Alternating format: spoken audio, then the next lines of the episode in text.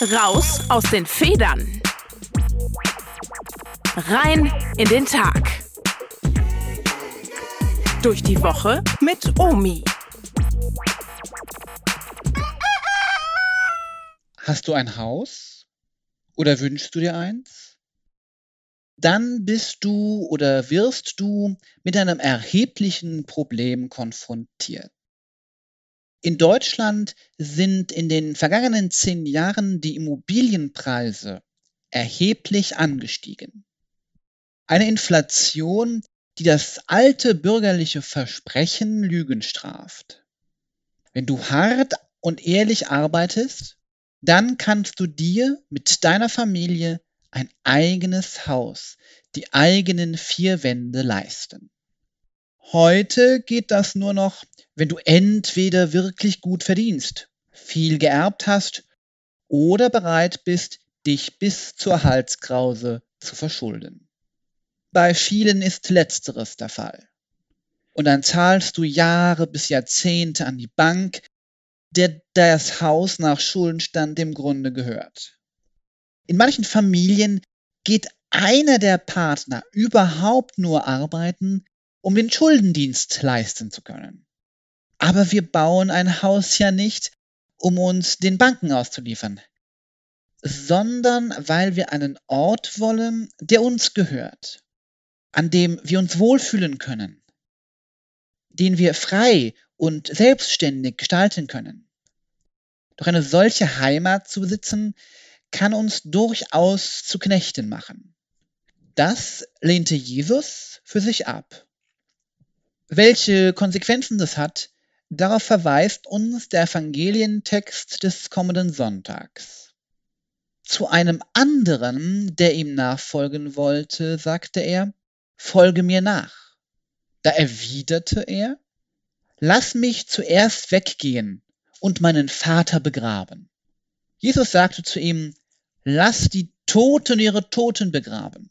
Du aber geh und verkünde das Reich Gottes. Wieder ein anderer sagte, ich will dir nachfolgen, Herr. Zuvor aber lass mich Abschied nehmen von denen, die in meinem Haus sind. Jesus erwiderte ihm, keiner, der die Hand an den Pflug gelegt hat und nochmals zurückblickt, taugt für das Reich Gottes. Jesus wirkt hier nicht verständnisvoll. Er macht harte Ansagen. Da wollen Menschen Jesus nachfolgen und kriegen als Antwort auf ihre völlig berechtigten Bitten eine Watsche. Dann taugst du nicht für das Reich Gottes. Das ist die Botschaft Jesu in diesem Moment. Dabei wollen die Menschen doch nur die sozialen Standards ihrer Zeit einhalten. Wieso aber legt Jesus auf einmal einen so harten Maßstab an? Betrachten wir den Kontext der Evangelienstelle, so fällt uns auf, dass Jesus nach Jerusalem hinaufzieht. Er hat sich entschieden, den für ihn relativ sicheren Raum Galiläa zu verlassen und nach Jerusalem zu gehen. Zum Showdown mit der Jerusalemer religiösen Elite, mit den Römern. Und damit auch der Kreuzigung entgegen. Jesus macht jetzt richtig ernst. Und damit macht er auch für seine Jünger richtig ernst.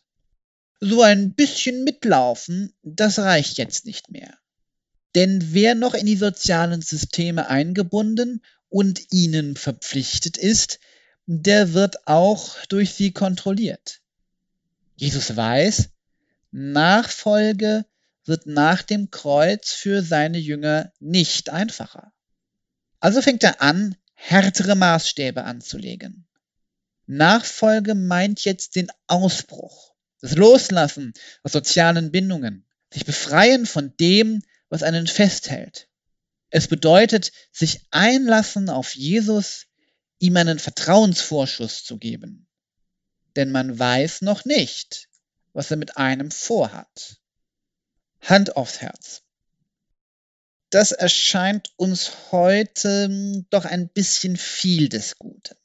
Wer will denn schon für Jesus aus seinen etablierten Sozialsystemen ausbrechen und sich radikal auf Nachfolge einlassen? Hm, zumal es erscheint uns ja gar nicht mehr nötig. Wenn wir zu Jesus eine Beziehung haben möchten, dann können wir das in der Sonntagsmesse tun.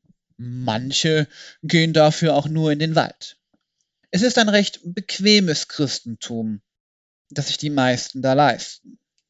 Als Christ ja auch einer, der Beziehung zu Jesus ernst nimmt, stellt sich daher die Frage, wie kann ich mein Leben, meine Gewohnheiten, meine Bedürfnisse, aber auch meine Verpflichtungen und Zwänge und die Forderungen, die Jesus an mich hat, gut miteinander verbinden?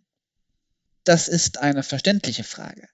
Die werden sich die Apostel auch gestellt haben in der ersten Phase des Wirkens Jesu. Und die werden sich diejenigen, die mit Jesus mitpilgern wollten, auch gestellt haben. Und es hat durchaus Zeiten gegeben, wo Jesus diese Frage großzügig beantwortet hat. Aber eben auch Zeiten, in denen er härter war, wo der Kompromiss nicht mehr ging. Du erinnerst dich? Heute, am 20. Juni, ist Pfingsten noch nicht so lange her. Und nach Pfingsten, da ging es bei den Aposteln richtig ab. Da war keine Zeit für so lala.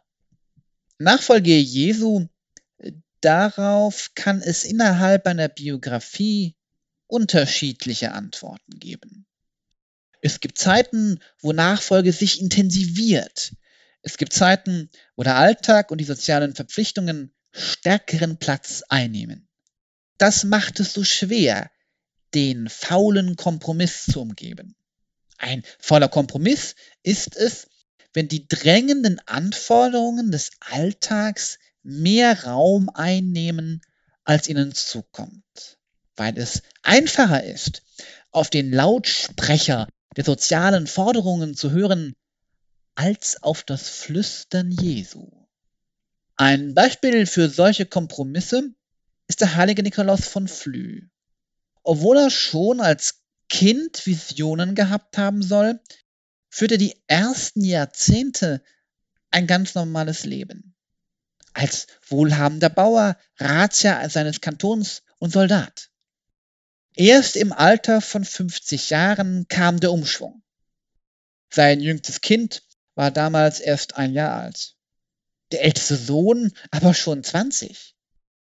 Und damit war der in der Lage, das Erbe seines Vaters anzutreten.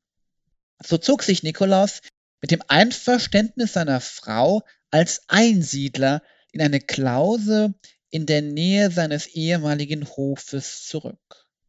Nikolaus von Flü ist also nicht einfach von seiner Familie weggelaufen. Er ist dem Ruf Gottes gefolgt, als sich eine Gelegenheit bot und die Zeit reif war. Dennoch erscheint sein Weg wie eine große heroische Leistung. Das muss nicht wundern.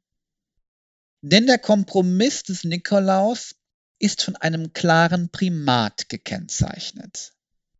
Er hielt am Ruf Gottes fest und wartete auf die Möglichkeit, diesem Ruf zu folgen.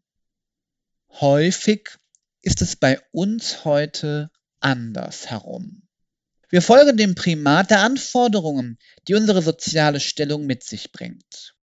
Und in den Räumen, die uns dann noch gelassen werden, schauen wir, wie wir den Ruf Gottes auch noch unterbringen.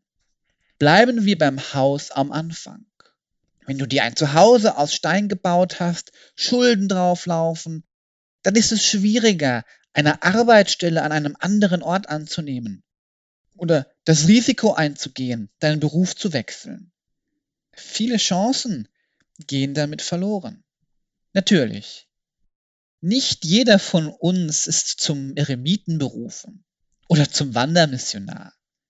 Aber sind wir wirklich bereit, uns die Frage nach dem Ruf Gottes so ernsthaft zu stellen, dass wir zu der Erkenntnis kommen könnten, wir müssen unser Leben ändern. mehr oder weniger radikal.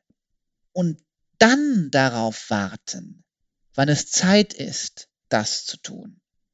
Geduldig, aber entschlossen. Und wenn das Signal zum Aufbruch an uns ergeht, dann loszulegen. Raus aus den Federn.